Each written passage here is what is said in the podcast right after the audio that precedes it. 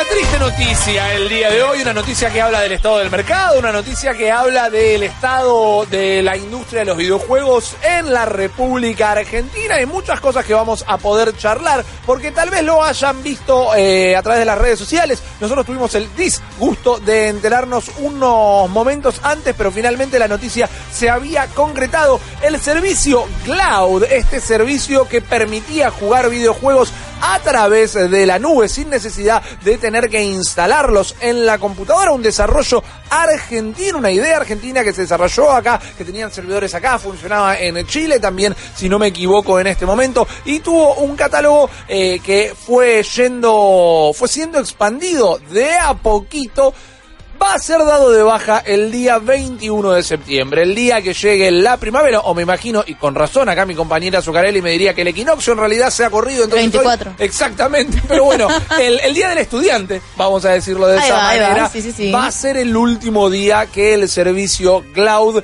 eh, va a dar soporte. Vos estás suscrito a ese servicio, supuestamente te tendría que estar llegando un mail en estos días aclarándote qué va a pasar, si te quedaba, eh, si te acababas de suscribir, te quedaba plata a favor o no. Ellos explicarán eso. Al día de hoy todavía no lo han hecho, así que no es información que nosotros les vamos a poder dar. Pero tenía ganas de comentar este tema porque la verdad, Cloud eh, me había parecido una idea y sigo pensando que fue una idea revolucionaria. ¿En qué sentido? En que fueron los que dieron el puntapié inicial en esto de jugar a través de la nube, que el procesamiento fuese remoto y no estuviera corriendo en tu computadora, sino en los servidores de otros. Entonces vos podías agarrar una compu muy vieja, una notebook del gobierno, que a veces es algo que se pone como ejemplo de que no está preparado para correr juegos. No es que estoy hablando de que sean... eh, Como el LOL. Exactamente. No estoy diciendo que son particularmente mala calidad, pero como el procesamiento pasaba en otro lado, no había ningún problema. Vos podías jugar igual.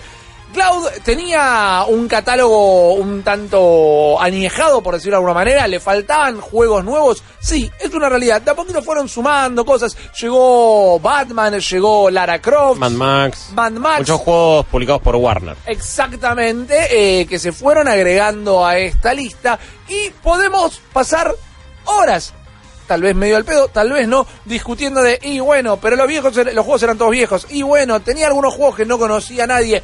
Eso es parte del problema, pero si me preguntan a mí, el mayor pecado acá, el mayor problema es que nunca terminaron de vender bien el servicio. Y esto hoy por hoy, en el mundo que vivimos, y a 21 de agosto del 2019, no es casual, porque hemos hablado un montón de veces y hemos hablado esta mismísima semana. Y hoy a la mañana nos reíamos con Guillo leyendo algunos portales internacionales que comentaban cómo, después de salir a explicarlo por una tercera vez, Google Stadia todavía no deja en claro bien cómo funciona su plataforma. Y mientras que ahora, y para no entrar en ese quilombo, sabemos que va a ser una tienda y van a comprar, no van a estar streameando, eh, pasa esto con el procesamiento remoto, ¿no? Es una idea tan tan avanzada, por decirlo de alguna manera, que no terminan de explicarla bien. Y yo no voy a olvidar más, eh, me acuerdo que nos cruzamos con Guillo en el evento de lanzamiento de, de Cloud. ¿No? ¿Vos estuviste por ahí, este, pero creo que no nos cruzamos o no estuviste ahí? No, creo que no estuve en el lanzamiento a Cloud. fines del año pasado, si no sí, me equivoco. alguien diría el gen de todo esto. Nos cruzamos, hablamos de laburar juntos, totalmente. Sí, eh, y el tiempo pasó y aquí nos tienen.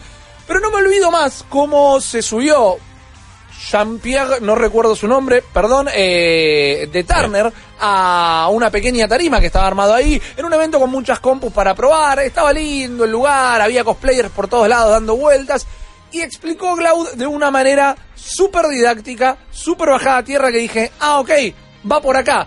Cloud jamás estuvo apuntada a nosotros, por decirlo de alguna manera, jamás estuvo apuntada al público hardcore, al público que seguramente tiene una biblioteca de Steam súper extensa, que quizás tiene compu y consola. Este encargado de Turner parado arriba de esa tarima decía, esto es para eh, los padres que no le pueden tal vez comprar una consola a los hijos. Esto es para los padres divorciados que ahora van a estar compartiendo la tenencia de los hijos, pero no pueden tener cada uno eh, una consola en la casa. O cuando los mandás a dormir a tus hijos a la casa de los abuelos que no tienen una compu preparada para jugar, o te vas de vacaciones a la costa y no te querés llevar la tele, la consola o el gabinete, el monitor. Esto es algo pensado para un fácil acceso y una democratización a la entrada a los videojuegos. Dije, fantástico, Está bárbaro. ¿Qué pasa? Vos después prendías la tele y habían contratado una agencia de publicidad por algo que Vos- debe haber tenido una cantidad de ceros que yo no voy a ver en mi vida para recapitular ese episodio de South Park donde Kenny se iba al cielo y desde una PSP dorada eh, manejaba un ejército de personajes de videojuegos. Sí. Te vendían esto es más grande que la vida misma. ¿Vos estás viendo este aviso? Esta publicidad tiene más guita que uno del Super Bowl, más o Este, menos. esta es mi favorita de todas las publicidades. A ver, no porque es fea publicidad. No, a ver, es espectacular, nada, pero... No sé de qué se trata. No, Eso, ni Sí. siquiera quedaba claro eso. Como autos y que se transforman, es una nueva película. no, hay, no hay películas en el cine argentino que tengan la producción de efectos Man. especiales. ¿Cómo que los bañeros de este tres video. tienen? No, ok. No te voy a decir que no en este momento, lo dejamos para cuando venga Lucas y hablamos de cine, si querés. Pero la verdad es que esta publicidad te vendía esto es lo más grande que te vas a encontrar en la vida, vas a poder jugar cosas. Esto podría ser una publicidad de Stadia. Tranquilamente Sí. esto podría ser una publicidad de Google Stadia. Entonces a vos que te producía, ah bueno, pero yo esto no lo voy a poder pagar ni de pedo. Ah bueno, pero necesito entonces una computadora de la NASA. O decías, eso por un lado, no lo voy a poder pagar, o, bueno, va a tener los últimos juegos, ¿no? Los últimos lanzamientos. Claro. Sí. Va a estar la posta de la... Si vos me lo está vendiendo así, el próximo Call of Duty que sale ahora, lo tengo que jugar acá en el día 1, ¿no? Y no. Y si bien en ese evento, y, y, y por la duda lo aclaro a fines de, de- de total transparencia, eh, igual no estoy haciendo un, una- un análisis ni les estoy recomendando o no Cloud, pero en su principio había estado trabajando con la gente de Cloud para hacer algunos videos y algunas cosas. Ajá. Simplemente aviso total para cuestiones de transparencia. Tranqui, También- yo también, ¿eh? Creo que todos, no sé si... Seguramente, si seguramente. Sí, Eh. Pero digo, no, no, no está mal, obviamente, ca- cada, uno eh, tiene que hacer su laburo, eh, pero, pero por lado la claro. Pero lo que me parece es que nunca terminó de quedar eh, justamente eh, del todo, me parece establecido, es que esto era para personas que no iban a poder comprar una consola que, y que no venían jugando hace mucho y que estaban desarraigados, te diría yo, del gaming.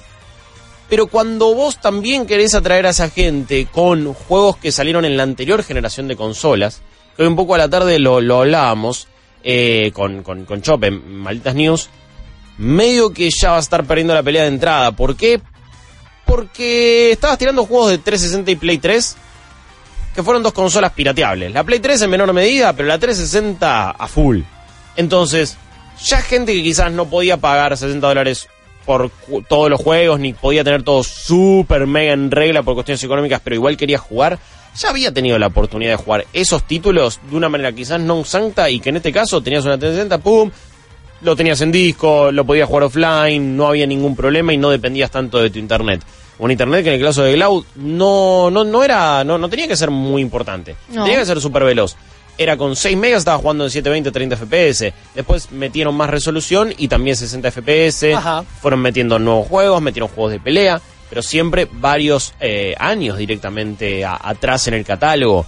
Y creo que había, había una crisis de identidad, pero, pero estoy, estoy igual con vos, Rippy. Era revolucionario en el sentido que yo cuando la primera vez que lo vi andando, se dije, wow, esto, va a cambiar la industria, esto, esto, puede ser algo increíble, esto puede ser algo zarpado. Y vivimos en un mundo donde el marketing y cómo te vendes y, y el mensaje que das y la claridad que tenés a hacerlo es más importante que el contenido. O sea, es que por eso me gusta esta carrera que hacemos acá. Pero estuve charlando con eh, la gente de Pictoline, eh, que es uno de los medios que alcanzó un millón de seguidores en Instagram cuando los medios tradicionales, eh, cualquier diario nacional, no llega, ni siquiera sueña a esa cifra. Y mm, eh, una de las preguntas principales es cómo haces que tu medio llegue y repercuta en generaciones nuevas, que se entienda, que sea transparente y que aún así conlleve esa seriedad. Ajá. O sea, ¿cómo transmitís un mensaje a millennials y centennials que enseguida y en un swipe te descartan?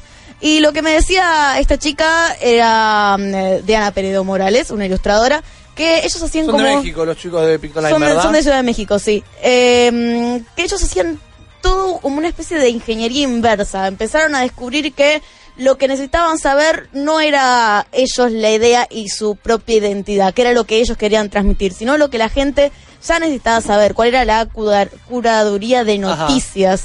Porque la- es cierto que la gente en Internet lo busca y ya lo tiene. Y me parece que eso es lo que fa- falla con Google. No tiene una identidad definida, no lo definen en ellos, y tampoco están respondiéndole a la audiencia que está preguntando preguntas muy específicas. Sí.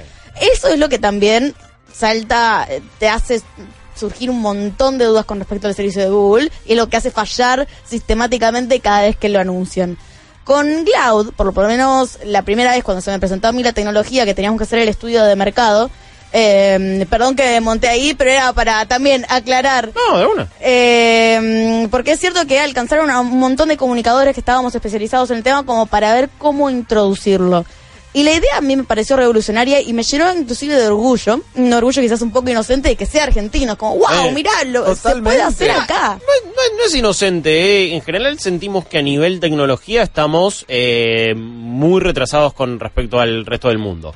Que nada, ni- ningún avance tecnológico eh, puede surgir de acá, sin embargo tenemos eh, muchísimos El casos. dulce de leche, la virome, la jeringa descartable, el... el, el- el- Y a, eh, y a Gino Tugaro haciendo genialidades con impresora 3D y un montón de- valores importantísimos a nivel tecnológico, pero en el común, en el imaginario colectivo está la cosa de, "Nah, acá nunca vamos a poder hacer una consola, acá nunca vamos a hacer un juego AAA, acá nunca vamos a hacer nada. Y ver esto, no, no, los data centers están acá en la costa. Yo digo, ¿what? ¿Qué, Claro. qué copado, man, y lo estamos jugando así, y sale de acá, qué bueno, quiero, quiero bancarlo, era como te querías colgar eh, eh, esa bandera, pero, pero, pero bueno, por supuesto que después eh, la- las cosas funcionan o no, pero Salió la publicidad del ojo. sí, pero claro, claro, no es tan inocente, digo, eh, no, a ver, no, no, no, no me parece una postura inocentona, es, era una cuestión para, para llenarse para de estar orgullo. orgulloso, totalmente. Acá pifiaron en comprender a qué público le estaban queriendo vender el servicio también, porque si me preguntas a mí, Cloud jamás, Cloud que es encima un nombre muchísimo mejor que Stadia, en todo caso, porque esto de gaming y nube quedaba muy claro con Cloud.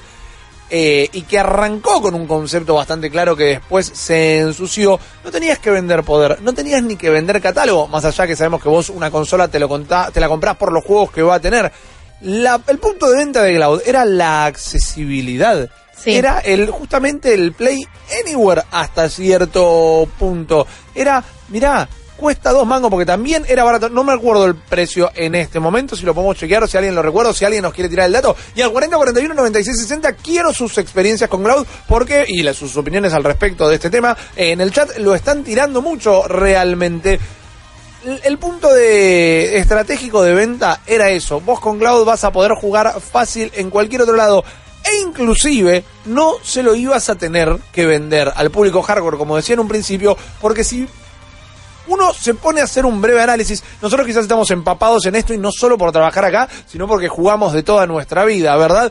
Pero vos sabés que el público exigente, el público de PC particularmente, es bastante snob y no le vas a entrar nunca con un catálogo viejo y ni siquiera le vas a entrar nunca con algo que pueden llegar a considerar tecnología inferior. Entonces nunca era, mirá, tenemos esto y tenemos juegos de la generación anterior, Y pero... corre tanto y tiene esta potencia. No, es, che, mirá, viste que vos te quedaste afuera de la carrera, viste que tus amigos están ya en otra, bueno, podés entrar ahora muy fácil, de manera económica y no hace falta que inviertas en hardware. Esa era la comunicación. Salía 300 pesos por mes, no nos aportan acá. Lo mismo y- Netflix. Sí, Sí. pero ¿sabes lo que, viendo ese precio, lo que termina, entre muchos otros factores que los venimos charlando, comunicación, marketing, imagen, catálogo, un montón de cosas, lo que terminó de matar a, a un servicio como Glow fue cuando Steam estuvo en pesos.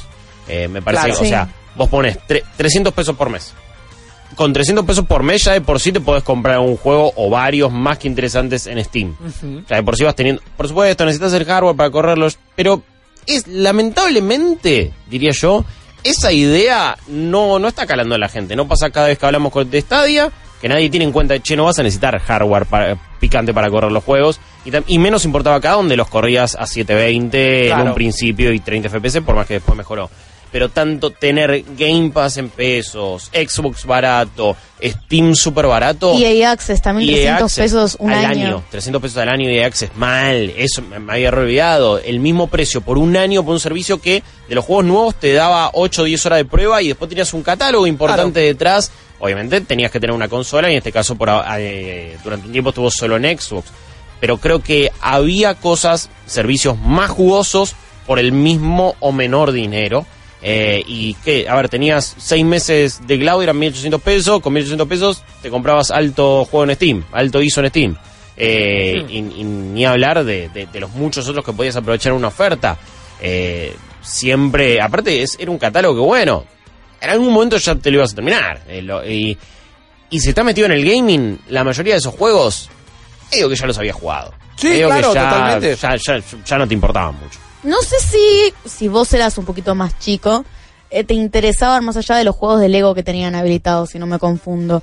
Porque mm, vamos a poner que a los chicos se le venden todo lo que es lanzamientos y después les queda la consola que el papá o la madre o la tía Marta les pudo comprar y van Sí. a jugar a eso. Eh, no sé cuánto encanto tenían los juegos eh, para, digamos, una población de chicos generalizada. Mira, hay una realidad y es otra cosa que de alguna manera u otra los debe haber matado un poquito. Hoy por hoy, los chicos, chicos, digamos, siete años en adelante, se picaron la fiebre de Fortnite y hoy por hoy, no te voy a decir que tienen un paladar negro, pero quieren esa experiencia que estaban jugando también todos los demás nenes. Yo creo que si esto sucedía al principio de esta década, que ok, la tecnología no estaba, pero si esto sucedía antes de los Battle Royale y los juegos como servicio, tal vez hubiera tenido una chance mayor, porque como siempre decimos, uno está jugando a lo que están jugando los demás. Un nene quiere jugar a lo que están jugando los amiguitos en la consola o en la plataforma que están jugando los amiguitos. Y esto hubiera sido una gran manera de que todos estuvieran en la misma. Yo no tenía el servicio por lo mismo que dije al principio, porque tengo en este momento tengo la posibilidad de tener todas las consolas, tengo PC, tengo el catálogo actualizado, había jugado eso, no me no era para mí, nunca estuvo pensado para mí, pero sí estuve en el periodo de prueba, estuve en las betas y tenía juegos muy copados que tal vez eran juegos chicos, pero había uno de carreras eh, Simil Micro Machines que estaba muy copado. Ah, sí. Tenía bastantes experiencias party game. Inclusive está bueno para ponías la prueba gratis, era el cumpleaños de tu hijo, ponías la prueba gratis y le ponías esos party games a tus pibes y ya está. Esa prueba gratis no le iba a hacer plata a la empresa. Claramente no dejamos de tener en cuenta también cómo el dólar yéndose al demonio hace que bancar las Sí. suscripciones, la infraestructura también sea difícil. Comprar nuevas licencias, inclusive. Bueno, Total. hablando, eh, justamente estaban discutiendo eso en el chat de las licencias, que por un lado alguien decía, y no son baratas, otra persona decía, bueno, eh, eh, tampoco se tuvieron que haber metido en ese juego si no iban a poder adquirir las licencias necesarias. Lo cual es como, ok, es un tire afloje, me parece que son las dos caras de la moneda. Yo creo que las licencias eran el gran talón de Aquiles y y fue un problema. Eh, fue, fue algo que, que les complicó, me parece, tener un catálogo importante.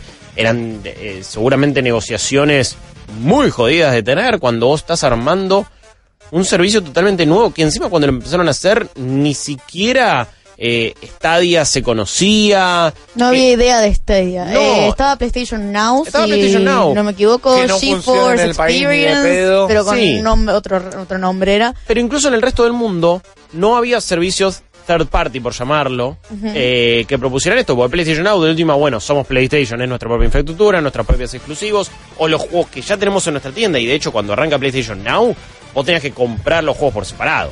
No había, creo que no había una suscripción que te daba un catálogo. Claro. Y, también podías pagar por el tiempo de uso. Los alquilabas. Eso. Claro. Entonces, era algo que no era tan usual e invitar a un montón de empresas, a un montón de publishers grosos, internacionales, a meterse en algo así, Sí. ¿cómo los convencías? Encima viniendo de Argentina. Totalmente. Eh, entiendo que alguien dirá, bueno, no se tuvieron que haber metido a hacer eso, ok. Estuve, est- estaban peleando contra los, eran el Quijote contra los molinos de viento. Era una tarea titánica y en algunas cuestiones, algunos juegos copados consiguieron, otros evidentemente no tanto, no, no, no pudieron eh, charlar ni, ni negociar con todos los publishers como hubieran querido. Totalmente, pero ahí yo vuelvo a insistir, ¿cómo salvaguardabas esa debilidad comunicando bien qué es lo que se hacía a tu servicio y qué no? Llegaron algunos audios, pasame uno aunque sea, porfa. ¿Qué tal, malditos? Acá Johnny de Aedo. Eh, yo usé Cloud bastante tiempo, eh, pude jugar títulos que no, que no tuve necesidad de comprar, como los Tomb Raider o los Batman Arkham, pero la latencia y el, un- y el input lag que tenía era te la, bastante te bajaba los ánimos de, de querer renovar suscripción. Más allá del internet mediocre que hay en, este país, eh, tenía sus bajas eh, de frames y aparte a veces se pixelaba todo.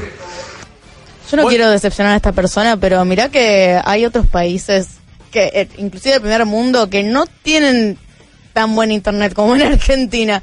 No es tan medio que el internet Argentina. ¿eh? No estoy diciendo que es tope de gama, pero hay países europeos que la pasan mal eh, con la velocidad de bajada y subida. Totalmente. Yo no voy a poner las manos en el fuego por este comentario que hace eh, nuestro oyente. En el comienzo de la plataforma yo realmente no sufrí ningún problema de latencia de input lag. No sé cómo se fue aumentando esto cuando hubo juegos más grandes como Mad Max o cuando tuvo mayor cantidad de usuarios. No tuve la experiencia, por lo cual no puedo opinar. Pero al principio ni bien se lanzó, se lanzó el servicio para el catálogo que tenía, para mí se jugaba tranquilamente con la internet que tengo yo que es de 50 megas en este caso. Eh, ¿Sabes qué me da la sensación? Eh, esto es un poquito de lo que hablábamos al principio. Muchas veces el desa- desarrollador argentino no está muy ávido de venderle su producto al mismo mercado argentino. Y para mí el mercado argentino es un caldo de cultivo sin explorar y sin explotar, porque si bien es un consumidor un tanto extraño, Ajá. no tiene nada en directo que lo relacione a un videojuego más allá con empresas muy, muy grandes. Entonces, si de vuelta aplicas un poco esa ingeniería inversa y empiezas a descubrir lo que es el público acá, está bien, el cambio te lo tira atrás, eh, muchas circunstancias de transmisión de la información también te lo van a tirar atrás, pero de repente vas a tener un público que no está siendo atendido por nadie, que te va a ser fiel a tu producto. Y eso es muchas cosas que la gente no entiende y creo que Cloud con eh, los avisos que sacaron mostraron que tampoco entendían. Acá en el chat me habían tirado, tiraron un picheo de publicidad que dijeron algo que dije, esto hubiera sido genial, una publicidad con la abuela gamer enseñando al nieto chiquito a viciar. Bueno, iba un toque por ahí. ¿Sí? O era, o tal vez el nene. ¿Cuántas publicidades de celulares nos cansamos de ver de nenes explicándole a los padres cómo funciona el teléfono? Iba por ahí. Ay, papá, Pero siempre lo mismo. No es el también el celular lo que terminó matando a Cloud. en Eh, el sentido Clash que Royale, Fortnite, PUBG, sí, ser. totalmente. al- a los pibes y a las pibas, a los nenes y nenas chiquitos, les interesa jugar cualquier juego que sale ahí en el celu como viene, Roblox, ponele. lo que, lo que venga, pero en el celular, o ponerles algo como Cloud y que jueguen Arkham City. Digo, el celular también, eh, quizás no estamos nosotros tan metidos en ese en esa pata del gaming, pero además hay un lenguaje, el otro día estaba jugando con mi hijado de cuatro años al, al Super Mario Run y lo veía controlando el celo como, ya está, es lo más natural del mundo. El Era un empresario de Wall un Street. poco. Le resulta, le resulta más incómodo agarrar un joystick que utilizar el celular para jugar. Juegos como Free Fire, que ya está, lo juegas en el celular de tus viejos. Listo, punto. Y es un juego gratis también. Y están a full con eso. Free Fire, eh, hoy vimos una imagen que igual no, no vamos a comentar porque no, no- al final no es la noticia, pero Free Fire es de los juegos más descargados en la Argentina en estos últimos tiempos. Ajá. Eh, y es un juego del que casi nadie habla. Ponele.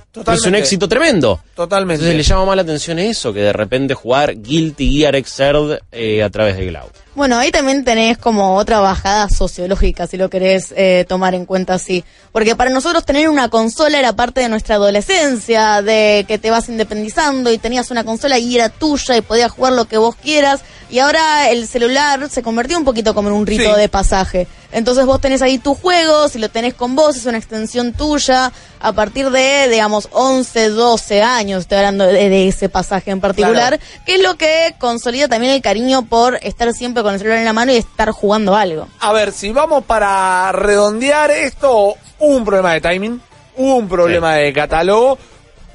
Creo que mm, por lo precaria que podría haber llegado a ser la infraestructura, eso no lo considero un problema porque como comentaba Guillo, estaban los servidores acá fantástico, una gran idea.